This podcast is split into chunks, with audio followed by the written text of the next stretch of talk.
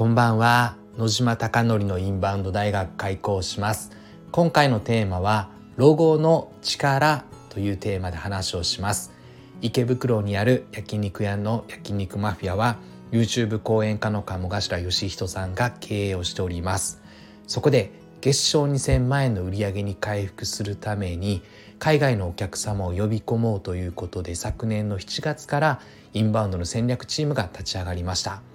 SNS の取り組みインフルエンサーマーケティングホテル営業 Google 口コミの獲得トリップアドバイザーの口コミの獲得など行っております。うまくいくことうまくいかないことがたくさんあるのでこのスタンド FM を通してリアルな声を届けていきたいなと思っております。では本題です。今日はですねいつもとは趣旨を少し変えましてロゴの力というテーマで話をします。焼肉マフィアというロゴを見たことはあるでしょうか？そして和牛マフィアっていうロゴを見たことはあるでしょうか？めちゃくちゃ力強い文字になっていて、まあ、改めて焼肉マフィアとか和牛マフィアってロゴとか名前は素晴らしいなと感じております。なぜなら海外の方々は和牛とか焼肉って検索するのでカタカナ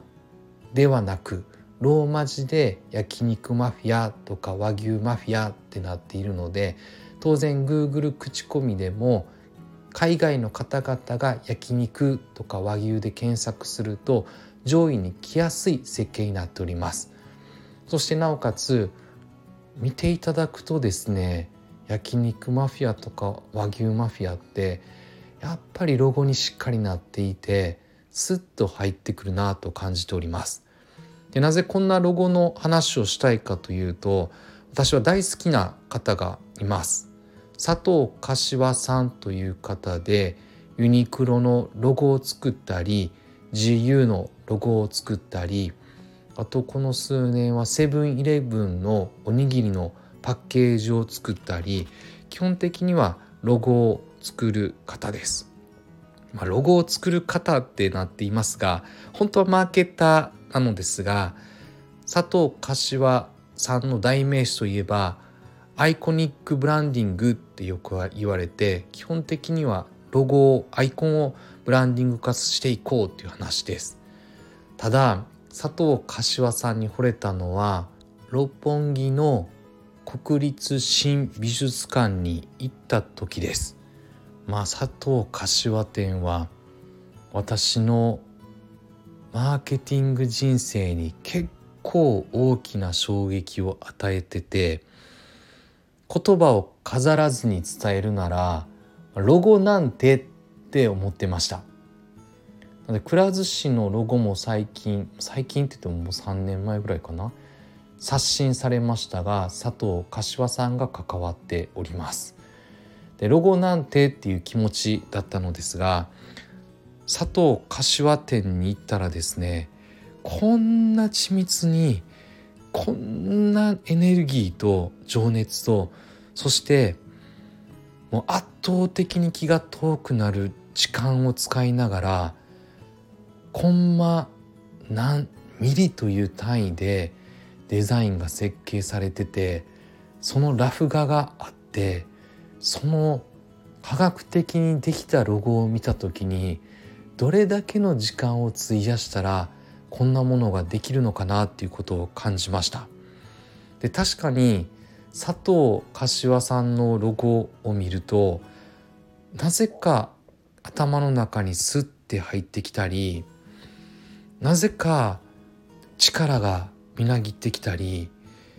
ただのロゴじゃないなっていうのを見れば見るほど飽きずにどんどんどんどん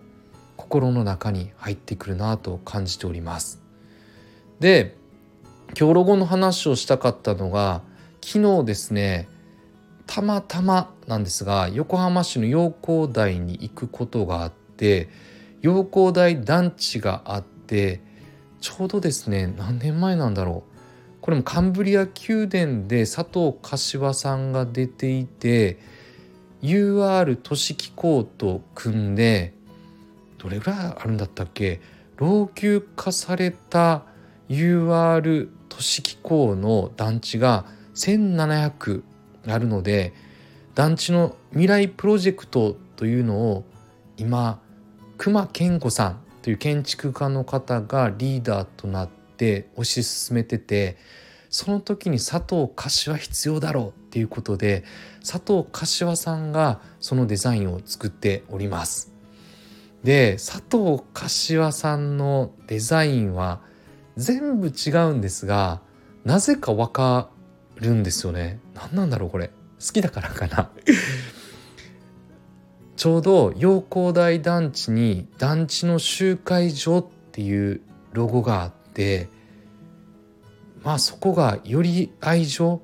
団地で今後老朽化しているということは高齢者が増えているので高齢者がもっと集まる場所を作ろうというのが起点で作られております。で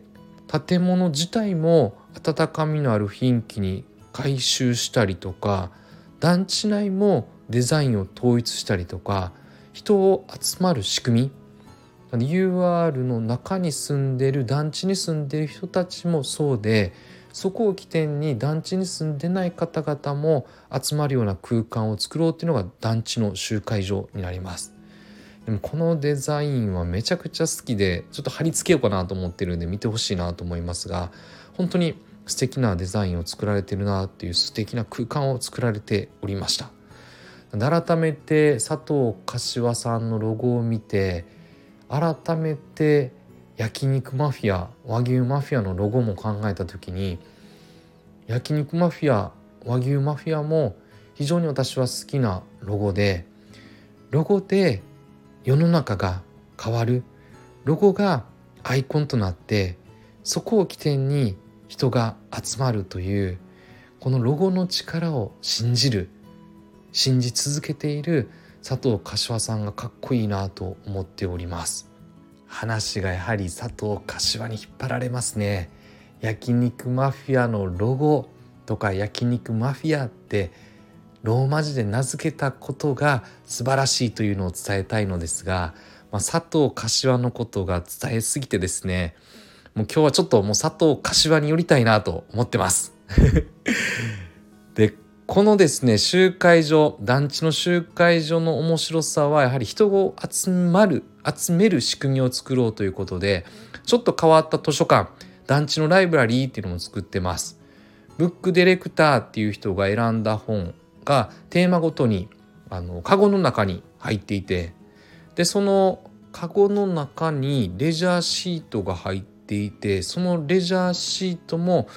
佐藤柏デザインらしいです。開けたかったんですが借りなかったのであこれがそうかって昨日見てました。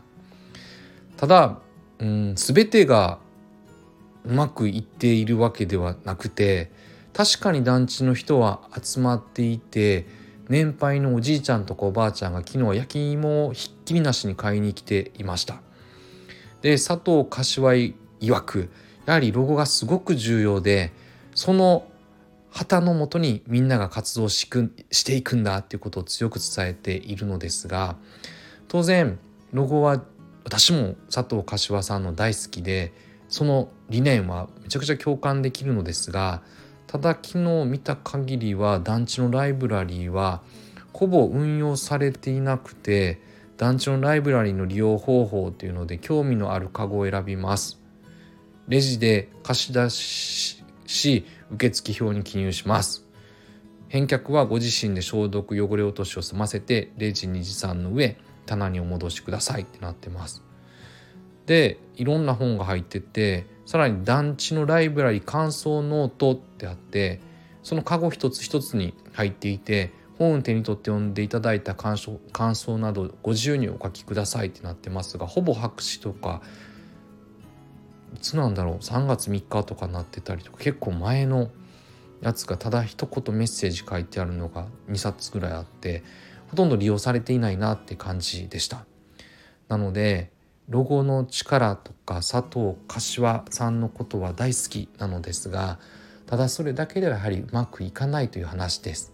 当然焼肉マフィアというロゴがあって焼肉マフィアという店名があってそれがローマ字になってることは確かに重要だなと思っております。でもそこに息吹を込めるのはやはり使う側であり使ってもらう側の思いをずっと色あせずに持ち続けることが大事だなと思ってます。ただロゴを作って終わりではなくていかにその旗印のもとに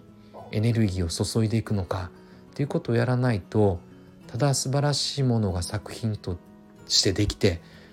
しかし経済活動としては回っていないという状態が起きるのかなという非常に悲しい気持ちになりました。熊健吾という建築家も日本の素晴らしい建築家であることは間違いない事実ですが熊健吾さんも佐藤柏さんも携わっている団地プロジェクトがそんなにうまくいってるような感じには見えなかったので、どれだけ深く関わってるのかっていうのが分からずにカンブリア宮殿だけを見て伝えているのでこれも非常にあやふやな情報ではありますがただ超一流が携わったからといって全てがうまくいくわけでもなくそれを使う側がどうしていくのかっていうことを考えない限りは熊健吾の空間も佐藤柏のロゴも生きないということを痛感した一日でした。あなたのお店はどうでしょうか？あなたのお店がたくさんのお客様で溢れることを願ってそして焼肉マフィアがより一層海外のお客様にご来店いただき本当に素晴らしいお店だ。また日本に来たい。